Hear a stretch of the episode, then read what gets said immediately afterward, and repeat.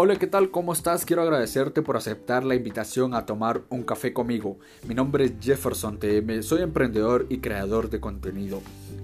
Y este es mi podcast para gente real, donde vamos a discutir temas que me apasionan como la fe, la esperanza y el amor. Por supuesto, el crecimiento, la superación y el desarrollo personal, profesional y espiritual, para empoderar tu mente, alma, corazón y espíritu, porque la vida real se discute con gente real. Hola, ¿qué tal? ¿Cómo estás? Seas bienvenido a este nuevo episodio de podcast para gente real.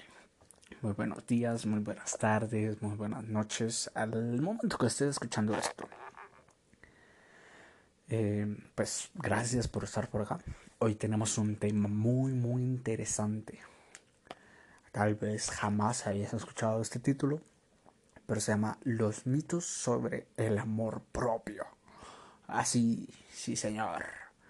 Y eso específicamente porque cuando te conectas a tus redes sociales, cuántos mensajes de empoderamiento y amor propio ves a diario. Es un tema muy popular y que todos estos mensajes dicen, hey, cuídate, ámate, pero ninguno te dice en realidad cómo hacerlo. De qué amarse a sí mismo. Entonces, Hoy quiero que platiquemos sobre los mitos del amor propio. ¿Amor propio es que te guste todo mi, tu cuerpo? No, puedes amarte sin estar enamorado de ti mismo. Amor propio es que aunque hayan partes de que tu cuerpo no te gusten, que tienen formas y tamaños diferentes, puedes tratarte con manera amable y amorosa. No necesariamente necesitas tener un cuerpo ideal al estereotipo de la belleza aceptado socialmente para tener amor propio. El cuerpo humano tiene diferentes formas y tamaños y, pues el amor propio puede ayudarte a reconocer que no necesitas encajar en un molde. Porque no sos una galletita crujiente que saliste de un molde perfecto. No, para nada. Sos un sos un pastelito, un manjar. y eso es lo que te hace diferente. O sea, muchos se van a derretir por ti, estés como estés. si sos hombre también. Pero bueno. Y como tal, digamos, otra pregunta. ¿Consentirse y mimarse es sinónimo a, amor propio? No necesariamente. Puede depender de, de, que estés cuidando de ti o que estés siendo indulgente. Por ejemplo, si tienes un lugar en que te gusta ir a comer tu postre favorito, un helado, es una de las maneras de premiarte, de consentirte y de, mimarte por tal vez por el trabajo duro que has estado realizando. Y pues está bien que lo hagas de vez en cuando. Pero también puede ser por autocompasión, ¿no? Por decir, ay, esto yo, entonces mejor me, me, voy a consentir, me voy a amar y verte como con miseria, ¿no? Entonces, pues ahí ya no está muy bien. Pero imaginemos de que sos una persona con problemas de azúcar y que una dosis está bien a la semana. Y que por una que sea también puede causar cosas negativas a tu salud. O que sea que una persona con salud excelente, pero de vez en cuando, en vez de premiarte una vez por semana, lo hicieras todos los días. Esto sería de verdad una manera de mimarte o de causarte daño largo plazo. Entonces, el amor propio es tanto como darse cuenta que esos gustos de vez en cuando te caen bien, como también poner límites amorosos para cuando hay cosas en que aunque te gusten, en exceso te pueden traer consecuencias problemáticas a largo plazo. Y esto no hablo solo en la comida, solo en los gustos como materiales, también en las relaciones. Mm, puede que pase en, tu relación de pareja, ¿no? Ah, sí, es que esto, que lo otro, pero también a largo plazo te estés haciendo daño. Entonces, aunque te estés consintiendo con tu persona favorita, si lo quieres ver así, también te puedes hacer daño y eso ya no es amor propio. Entonces, una cosa es que te mimes, que te, que te tengas autocompasión o que te autoexaltes, digámoslo así, sin llegar a un punto de, de egocentrismo. Y otra cosa es de que tengas amor propio. Entonces, si tuvieras amor propio, ¿serías feliz todo el tiempo? Ese es otro mito falso de que, a veces nos venden, ay, es que no te amas y que por eso sos infeliz y que por eso y el otro. No realmente. O sea, de que tengas amor propio no te asegura que todo el tiempo vas a ser feliz. ¿Por qué? Porque hay una construcción social que es tu realidad, que no depende solo de vos, sino también depende de factores externos como que fallezca un ser querido o porque ibas en la bicicleta y te caíste y te raspaste las rodillas. Entonces muchas cosas. Es totalmente falso creer que el tener amor propio te va a hacer feliz todo el tiempo. Pero la felicidad es una emoción al igual que la tristeza, la ansiedad y la ira. Las emociones tienen un inicio, un pico y un final. O sea, estas son transitorias y depende y pretender estar feliz todo el tiempo y pensar que aunque siempre voy a andar positivo, es imposible. O sea, esto no es equivalente a tener amor propio. Tener emociones es parte de la experiencia del ser humano. Necesitas cada una de ellas, aunque se, se sienta muy bien estar contento, es igual de necesario sentir ira para defenderse, sentir miedo para protegerse, sentir ansiedad para prepararse para el futuro y tener tristeza para recuperarse tras una pérdida. Todas esas cantidades adecuadas son necesarias. El sentirte feliz o triste no se relaciona con tu amor propio. Significa que sos un ser humano como todos, como vos, como yo, que sin embargo el manejo de tus emociones está causándote dificultades en tu día a día, es mejor buscar ayuda. Entonces, para tener amor propio necesito dejar de ser inseguro eso también es otra cosa, ¿no? Es que no te amas porque es muy inseguro, no confías en vos mismo. O, o no confías en la gente, es falta de amor propio. ¿Cómo te lo explico? Si esto fuera cierto, entonces nadie podría tener amor propio. es, es normal que sientas, que te sientes inseguro, que te sientas imperfecto a veces. A todos les pasa. El mundo es complejo, te enfrentas a con situaciones difíciles y cambiantes. Por esto es normal que aparezcan pensamientos negativos eh, sobre vos mismo. Ay, es que será que soy capaz, es que será que no soy capaz. Porque si te das cuenta, eh, cuando tal vez bien dudas de tus habilidades, de tus características, muchas veces entra en uno como la parte de perfeccionar esas cosas. ¿Será que estoy listo para este examen? Entonces, a veces como que te hace que te aferras un poquito más al estudio, entonces le das más repaso y más repaso y al final de cuentas te das cuenta que sí estabas listo. O también con ese repaso, con ese apoyo que tuviste, por esa misma inseguridad te hizo tener éxito. Entonces, pero también recordar que los pensamientos son solo eso, pensamientos, aunque también son cosas poderosas que no lo quiero hablar, no quiero hablar de una manera muy New Age, pero son cosas poderosas que vos podés llevar a cabo a través de las acciones, ¿sí? Entonces, actuar con amor propio es saber que aunque esos pensamientos y sensaciones desagradables te aparezcan, puedes elegir actuar guiado por lo que es importante por vos. O sea, a veces hay algo que en ti dice que, o sea, te dice a vos que vos no vas a poder, que, que esto, que el otro, pero inténtalo eso es tener amor propio. Intentar a pesar de la duda. Recuerda que el amor propio es estar incondicionalmente para vos y únicamente para vos.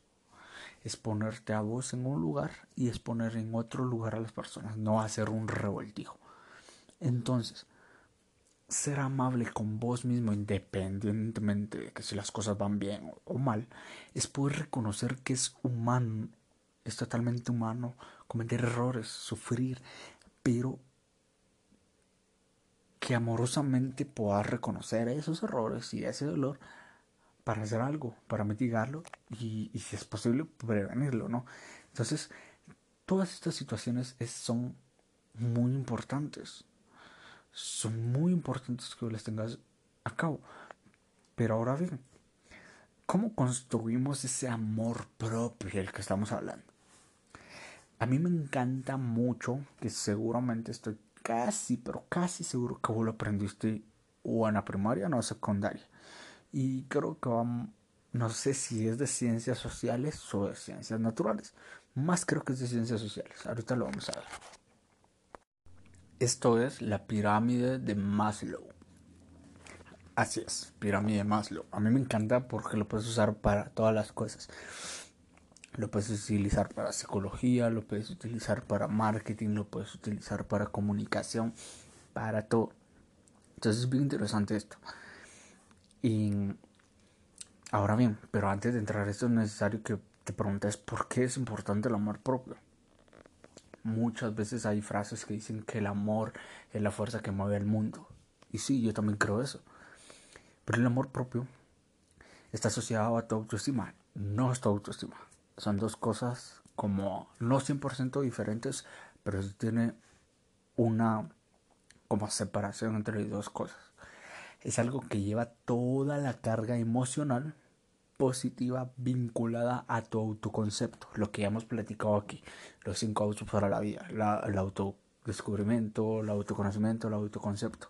Vos construís ese autoconcepto por lo que descubriste vos mismo, por lo que te conoces.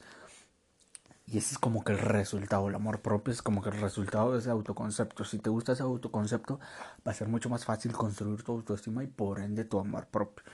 Entonces digamos que por un lado tenemos toda la información sobre quiénes somos, qué lo que hemos hecho, qué es lo que llevamos de, eh, de vida, qué es lo que tenemos, las emociones asociadas, una especie de autobiografía a ese concepto del yo. El amor propio puede ser tan importante que nos llevará a cambiar radicalmente nuestros objetivos a corto, mediano y largo plazo. Si sentimos que lo que estamos llevando lo que llevamos tiempo haciendo, aunque lo hagamos bien, no habla bien de acerca de quiénes somos. O sea, lo que hace es como que no conecta con tu ser interior. Va a ser necesario por ese mismo amor propio que te detengas, que te escuches eh, y regular como que bien esas emociones que lo van mediando a la hora de proporcionarnos como que una lupa para juzgarnos a nosotros mismos detalladamente. Entonces, esto de la pirámide de Maslow es como... Habla de las necesidades, una, una pirámide de necesidades. Ok. Hasta abajo encontramos las necesidades fisiológicas, la alimentación, la respiración, el descanso, la reproducción, todo esto. Y vos puedes construir tu amor propio empezando por ahí. ¿Qué estás comiendo? ¿Cómo estás cuidando tu alimentación? Y al decir, ah, por amor propio yo me voy a volar tres hamburguesas de McDonald's. No, eso no es amor propio. Amor propio es de que así como te puedes dar gustos, también tengas la capacidad de cuidar esa alimentación saludable para no afectarte físicamente, ¿no? Fisiológicamente. Respiración. O sea, por ejemplo, puedes utilizar la respiración para meditar y así lograr mayor oxigenación en tu cerebro, ahorrar estrés y otras cuestiones, ¿no? Descansar bien, eso también es parte de tu amor propio digamos, las necesidades de seguridad, que es la siguiente escala, la seguridad, la protección, la moral. Si hay algo que te causa inseguridad, trata de mitigarlo, trata de mejorarlo, eh, busca protegerte, ¿sí? Aquí hay, las otras tres, que es la necesidad de aceptación social. esos son como un poquito más difíciles, pero es el afecto, el amor, la pertenencia, la amistad, cómo vos estás construyendo con ese amor propio el afecto hacia los demás, o sea, cómo vos te concebís, cómo vos te amás, así puedes tener la capacidad de amar a otros y de sentirte perteneciente a un grupo social, a un grupo ya sea religioso, ideológico, social, eh, espiritual, em, de laboral, profesional, lo que querrás. Eso te va a permitir que ese amor propio te permita la capacidad de tener pertenencia, tener conexión con otras personas. Eh, las necesidades de autoestima, como la confianza, como el respeto, como el éxito. ¿Cómo vas construyendo con ese amor propio, tu autoconfianza, cómo vas construyendo tu éxito. Y yo sé que todos tenemos eh, como que visiones muy diferentes de qué es el éxito. Para unos es el dinero, para otros es la familia, para otros es los logros, la universidad, los ascensos de trabajo, eh, los carros, las casas, las pertenencias, ¿no? Pero todas te llevan al mismo lugar el crecer, el crecimiento, el éxito al final de cuentas es eso, un crecimiento infinito que constantemente vos estás buscando, crecer, eh, por ejemplo, en tiempo en tu familia, entonces ahí decís que ahí está el éxito, eh, crecer en, en, tu trabajo, entonces vos decís que ahí está el éxito, todas esas, esas cosas. Y el respeto también es parte de la autoestima, vos respetarte, darte a respetar y respetar a los otros. Y voy a terminar con lo que es el, las necesidades de autorrealización. Aquí entra también mucho lo del éxito, la moralidad, la creatividad, la espontaneidad.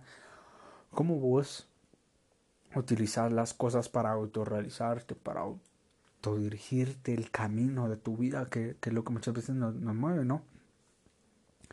El buscar eh, lo que queremos, nuestro logro, nuestros éxitos, nuestras necesidades de, de ser reconocidos. Entonces eso también construye mucho el amor propio. ¿Cómo puedes aumentar el amor propio en cinco sencillos pasos? Pero no quiere decir que sean pocos o que sean sencillos. Valora tu grupo de referencia. El amor propio depende de siempre cuál sea nuestro grupo de referencia.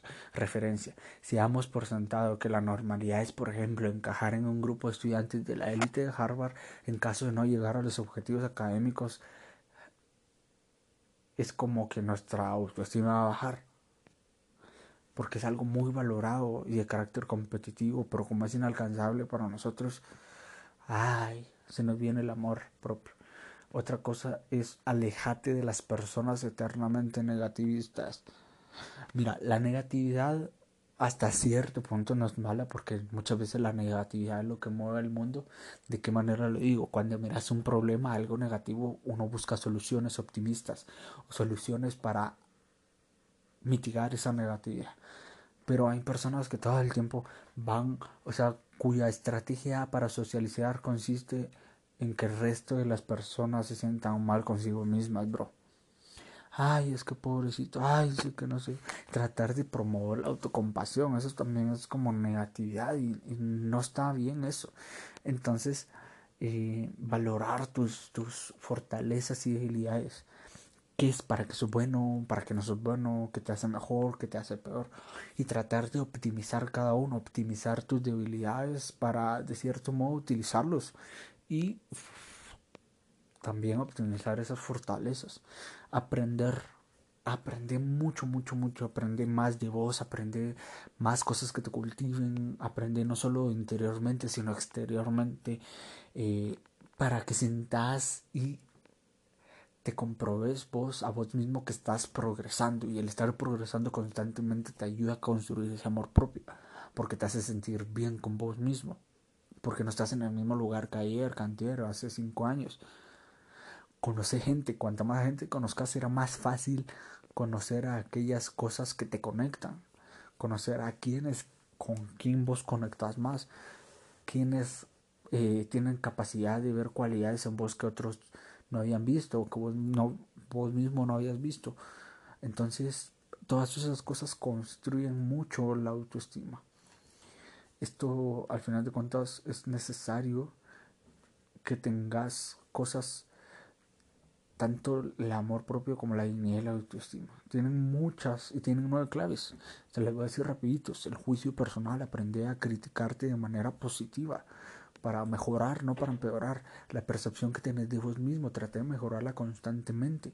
El aspecto físico, el patrimonio psicológico, las cosas que tenés dentro de vos mismo, la inteligencia, los pensamientos, la conciencia, el lenguaje verbal, no verbal, la voluntad, la interpretación vital, las relaciones, el entorno sociocultural, el trabajo, evitar la envidia, la comparación, desarrollar empatía y ser altruista, buscar ayudar a los demás. Eso te ayuda muchísimo, muchísimo. Y esos son las nueve claves que te van a ayudar a construir también ese amor propio. Entonces, muchas gracias por haberme acompañado. Realmente perdóname que los había abandonado. Y si este podcast te sirvió, y crees que también le puede servir a alguien, por favor compartirlo, compartirlo y nos vemos. Eh, tal vez no voy a voy a tratar de subir los episodios no importando la fecha. Cuando tenga ganas de grabarlo voy a grabar para que no seamos tan constantes y sean tan poco eh, podcast, tan pocos episodios y pues así podemos seguir creciendo. Pero también necesito tu ayuda para darle más exposición a este podcast. Así que gracias por estar en una edición más del podcast para gente real.